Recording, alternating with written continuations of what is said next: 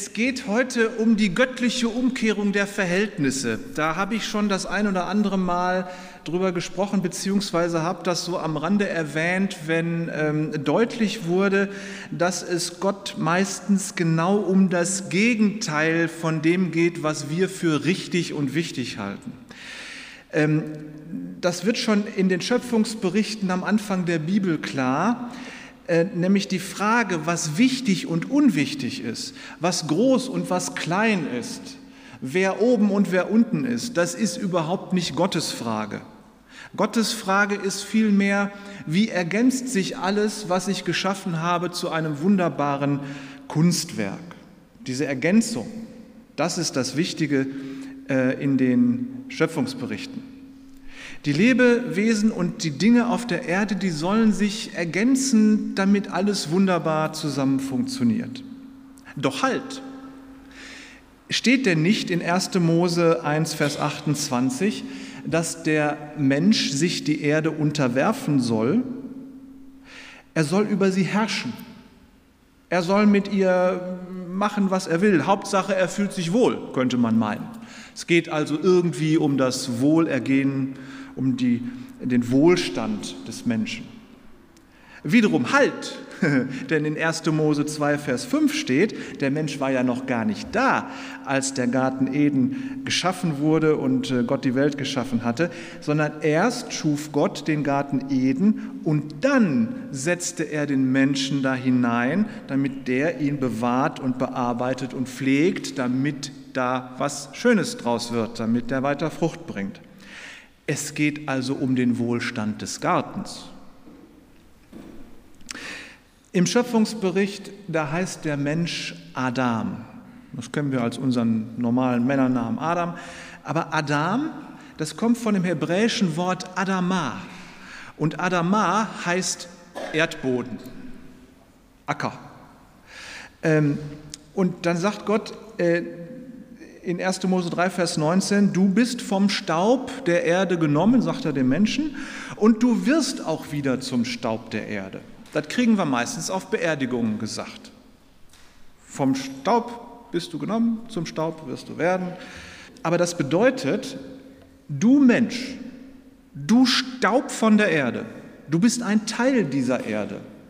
Du bist mit der Erde verwoben, du bist aus der Erde und gehst zur Erde zurück du bist hier nicht der Boss. Du bist ein Staub dieser Erde und gehörst einfach mitten da rein. Und in Jesaja 40, Vers 15 sagt Gott: Die Völker sind ein Tropfen am Eimer und ein Sandkorn auf der Waage. Und was macht man mit dem Tropfen am Eimer? Wegwischen. Und was macht man mit dem Staubkorn auf der Waage? Wegpusten. Ganze Völker sind ein Tropfen am Eimer. Ganze Völker. Und was ist dann der einzelne Mensch? Wieder Jesaja, Kapitel 2, Vers 22, der Mensch ist ein Hauch. Boah, mehr nicht. Das war's. Ein Hauch. Du und ich, ein Hauch. Also Gott muss schon ziemlich Humor haben. Weil, wenn ihr euch das jetzt vorstellt, er gibt diesem Stäubling, diesem Stück Dreck, hm, diesem Hauch, diesem Hauch, dir und mir, gibt er die Würde, sein Ebenbild zu sein. Also wenn das nicht die Erhöhung eines Stück Nichts in eine wunderbare Höhe ist, das ist eben so Gottes Schöpfergedanke. Der macht aus nichts das ganze Weltall und aus dem Stäubling und aus dem Atemhauch, aus einem Hauch macht er den Beherrscher der Erde. Das ist offensichtlich die Freude Gottes an dem Winzigen und Nichtigen, an dem Kleinen, ähm, damit er was daraus macht. Und diesen Hauch hat er mit den Fähigkeiten auf, ausgestattet, diese Aufgabe zu bewältigen, die Erde zu regieren und zu beherrschen und zu pflegen. Das ist Gottes Blick auf uns. Das heißt, du bist Stellvertreter Gottes auf Erden.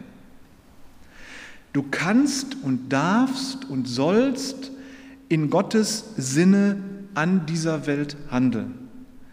Wenn du im eigenen Sinn handelst, ist es falsch. Wenn der Mensch mit der Erde, die ihm anvertraut ist, nicht sorgsam umgeht, wie das sein Auftrag ist, dann wird er am Ende selber daran zugrunde gehen. Ich meine, ich bitte euch, das ist gerade das riesengroße Thema, was das Weltgeschehen betrifft.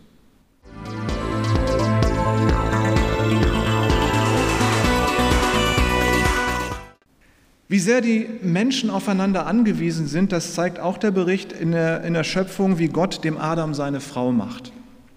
Ähm, äh, Adam hatte die ganzen Tiere gesehen, musste ihnen die Namen geben und die kamen immer zu zweit vorbei und da ist ihm wohl irgendwie aufgefallen, hups, ich bin ja ganz alleine. Ich brauche aber auch irgendjemanden, mit dem ich leben kann, aber da ist keiner. Also die Tiere sind zwar nett, aber das ist nicht wirklich eine Ergänzung. Ähm, so, und da schuf Gott ihm die Frau. Und da hat der alte Martin Luther übersetzt, Gott schuf Adam eine Gehilfin. Das klingt so ein bisschen nach Putzhilfe. Was aber das hebräische Wort, was dahinter steckt, ist was ganz Großartiges. Das heißt nämlich Retter in äußerster Not und wird in der Regel für Gott persönlich benutzt. Das ist das hebräische Wort Eser. Das kommt in dem Namen Esra zum Beispiel vor. Gott hilft heißt dieser Name.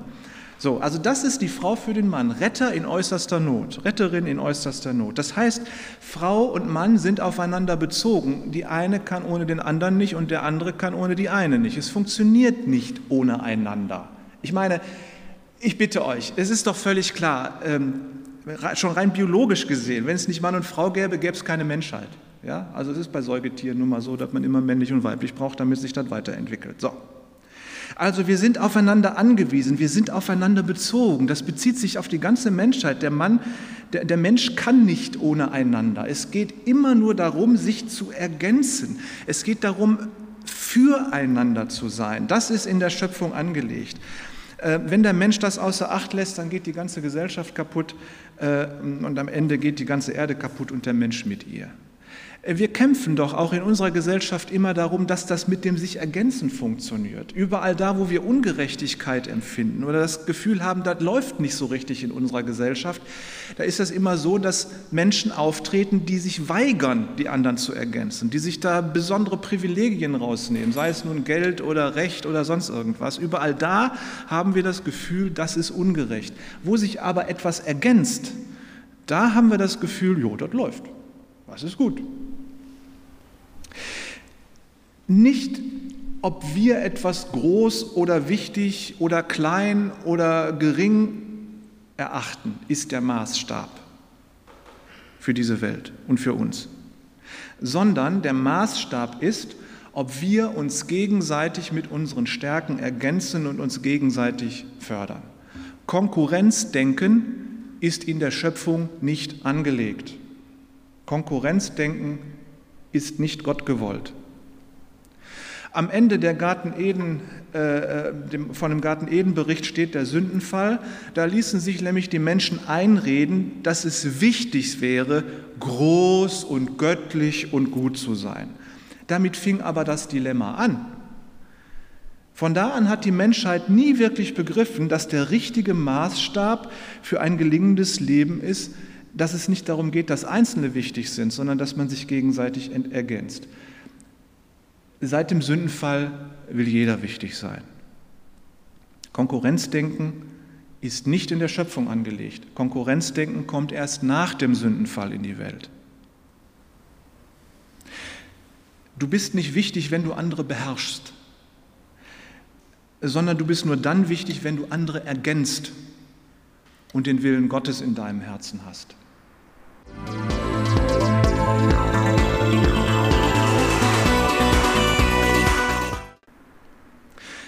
Gott fing glücklicherweise immer wieder neu mit seinen Menschen an. Der hat es nicht aufgegeben mit diesen Stäublingen und diesem Hauch. Und er machte es immer wie in der Schöpfung. Er suchte sich immer den Kleinsten raus und machte das Größte draus. Wenn ihr mal die ganze Bibel durchlest und das mal mit diesem Prinzip, dass Gott aus dem Kleinen und was nichts ist, etwas Großes macht und gerade mit dem Kleinen immer die Menschheitsgeschichte weiterschreibt, ihr werdet äh, wahrscheinlich merken, dass das immer da ist. Nur zwei Beispiele. König David. Das ist der wichtigste König der Menschheitsgeschichte, weil aus seiner Familie ja äh, der Messias kommt. Ähm, so, und seine Berufung, seine Berufung zum König, ja, seine Salbung zum König, das ist die reinste Komödie. Wenn man sich das mal so bildlich vor Augen malt, was da passiert ist, das ist der absolute Hammer, das äh, Slapstick, richtiger Slapstick. Also der Prophet Samuel, der soll einen Sohn des Mannes Isai zum König salben. Der ist natürlich mächtig stolz, kann man sich denken, dass gerade einer seiner Söhne König von Israel werden soll, das ist ganz klar. Und er hat sieben Söhne, einer größer und schöner und stärker als der andere. Und Samuel lässt sie so einen nach dem anderen antreten. Und natürlich fängt man mit dem Wichtigsten an, das ist der Älteste, der größte, schönste, älteste und wichtigste. So, der Älteste steht da also vor Samuel und Samuel möchte schon anfangen, ihn zu sammeln, äh, salben. Da sagt Gott, der ist es nicht. Oh, das ist aber peinlich. Das widerspricht gerade so den Geflogenheiten, dass der Älteste auch dann natürlich der König wird und so. Ja gut, und der arme Kerl, der muss sich dann auch denken, na was habe ich denn, dass ich jetzt hier nicht und so, ist ja auch ein bisschen unangenehm. Na gut, Samuel lässt nacheinander die sechs anderen antreten und Gott sagt jedes Mal, nee, der ist es auch nicht. So, und dann stehen die da. Die Jungs sind alle ganz frustriert und traurig und vielleicht auch ein bisschen beleidigt. Und der Isai, der guckt so auf den Boden und denkt sich, hm, ist der Samuel vielleicht ein bisschen debil geworden? Was macht der hier für eine Show? Und sagt bei jedem dann, der ist es nicht. Und der Samuel kratzt sich an seinem Prophetenkopf und denkt sich, habe ich da vielleicht die Adresse falsch aufgeschrieben? Oder hat, keine Ahnung, bin ich hier irgendwie im falschen Haus gelandet, dass du jedes Mal sagst, Gott, der ist es nicht? Und dann kommt, ich kann mir vorstellen, dass Gott in seinem Himmel mit den Engeln sitzt und sich totlacht. so, weil dann kommt ein Satz, der ist wirklich historisch geworden. Ein Satz, der ist so profan, aber der ist so historisch geworden. Samuel fragt, sind das der Knaben alle? kommt in irgendwelchen alten Filmen vor. Sind das der Knaben alle? So. Und da fällt dem Isai ein, Mensch, da ist doch noch einer. ich habe ja, hab ja acht Söhne. Der ist aber nicht so groß. Ist zwar klein und drahtig, aber den haben wir jetzt bei den Schafen gelassen, weil irgendjemand muss auf die Viecher aufpassen. Außerdem ist er der Jüngste, der ist noch gar nicht ausgewachsen. Äh, so, und äh, der ist bei den Schafen. Den haben sie vergessen. Das ist der Letzte in der Reihe, der ganz hinten kommt, der, den man eben dann bei den Schafen lässt, wenn was Wichtiges passiert, dann muss man den erstmal wegschicken, damit er auf die Schafe aufpasst. So, der Letzte, der Jüngste, der Vergessene, der wird der wichtigste König der Weltgeschichte. Da wollte es Gott mal gerade wieder andersrum und im Gegenteil.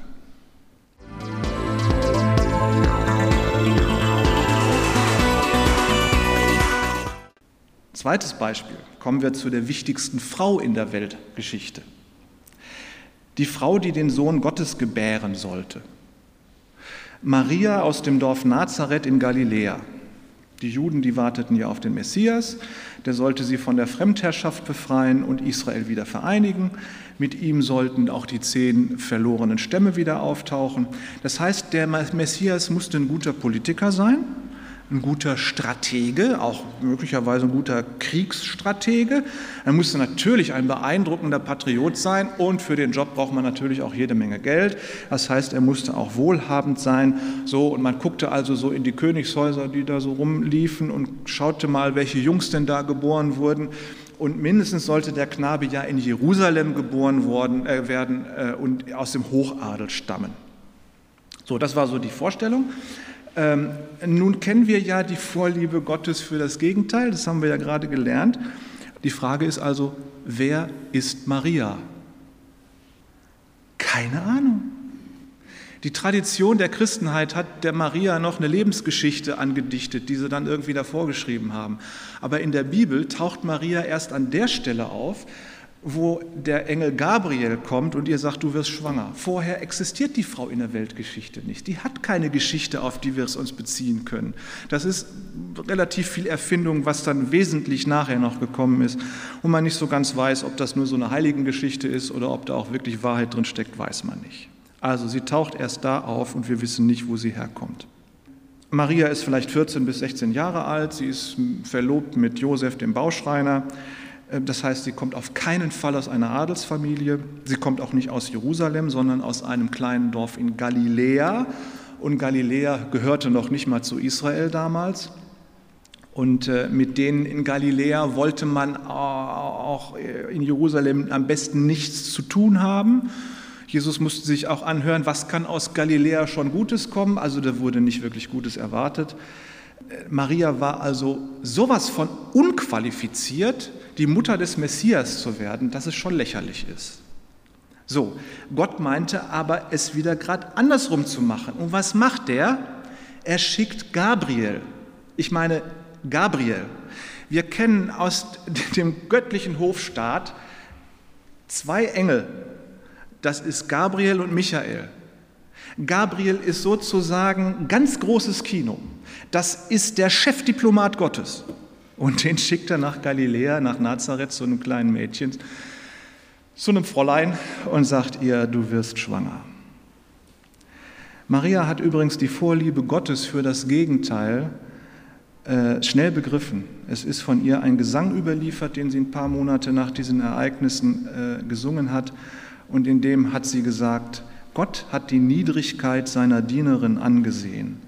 Er stößt die Gewaltigen vom Thron und erhebt die Niedrigen. Die Hungrigen füllt er mit Gütern und lässt die Reichen leer ausgehen. Das hat sie begriffen.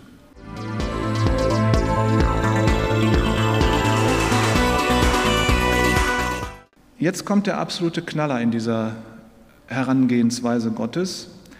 Nicht nur, dass er sich Menschen auswählt, die ganz unten sind, um sie nach ganz oben zu verfrachten. Nicht nur, dass er sich das Kleine oder Nichtige auswählt, um daraus etwas Großes zu machen.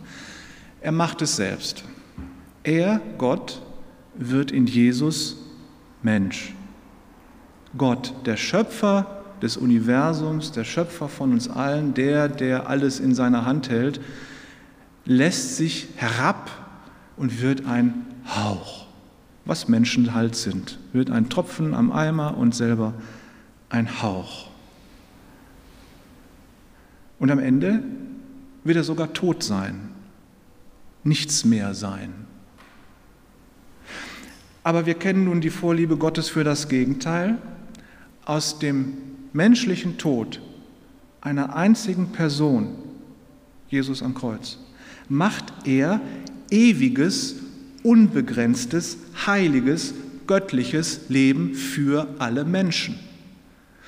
Aus dem Tod eines einzelnen Menschen macht er Leben, ewiges Leben, unkaputtbares Leben für alle. Das heißt, Gott selbst macht sich winzig klein zu einem Hauch, um die Menschen groß zu machen. Jesus hat das in der Fußwaschung, was wir gerade gelesen haben, angedeutet. Er, Gott selbst, geht hin und wäscht seinen Jüngern die Füße. Das ist damals der Dienst des Sklaven im Haus gewesen, den man vor der Tür parkt. Der hat dann halt ein Wasserschüsselchen dabei und wenn die Gäste reinkommen, werden ihnen die Füße gewaschen und äh, dann darf der Sklave wieder das Haus verlassen. Das ist der allerniedrigste Sklavendienst, den Jesus da an seinen Jüngern gemacht hat, um ihnen deutlich zu machen, wie die Lage ist. Er, Gott selbst, dient seinen Menschen mit, der allerniedrigsten, äh, mit dem allerniedrigsten Dienst. Und dann beauftragt er seine Jünger, uns damit genau dasselbe zu tun.